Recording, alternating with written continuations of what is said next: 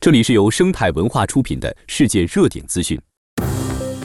特斯拉周一下调了在中国的汽车价格，这是全球最大汽车市场竞争加剧的一个迹象，导致该公司股价暴跌。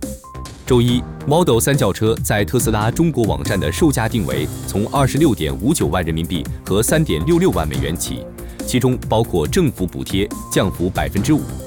Model Y 运动型多用途车的广告价格为二十八点八九万元人民币，降幅百分之九。特斯拉股价下跌超过百分之六，之后略有回升，降价加剧了投资者的担忧。他们担心该公司的盈利能力以及在电动汽车市场的主导地位受到了经济增长放缓和竞争加剧的威胁。直到前不久，对特斯拉汽车的强劲需求使得该公司得以频繁提价。在中国，特斯拉面临着来自比亚迪、上汽集团和蔚来等国内公司的竞争，这些公司也在以更便宜的电动汽车进军欧洲市场。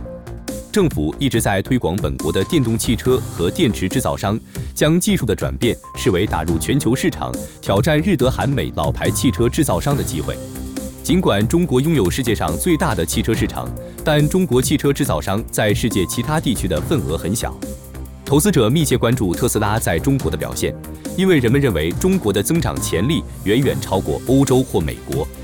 周三，该公司公布的三季度利润数据令华尔街失望。在那之后，特斯拉股价已下跌百分之十二。尽管该公司报告的三季度收益较去年同期翻了一番，达到三十三亿美元，但不及投资者的预期。特斯拉在德克萨斯州奥斯汀和柏林附近的新工厂增加产量时遇到了一些问题，投资者对此感到担忧。工厂增产需要时间，特斯拉上周对投资者表示，特斯拉股价也面临压力，因为交易员普遍预计。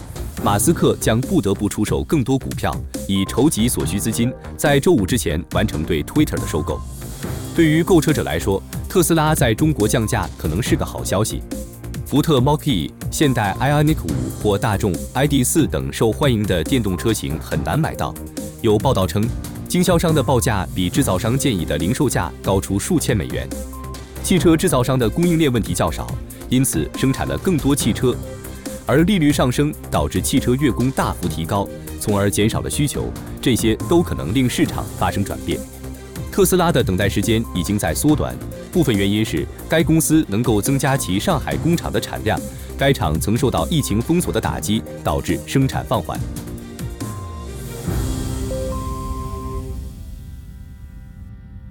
本期节目就到这里，感谢收听。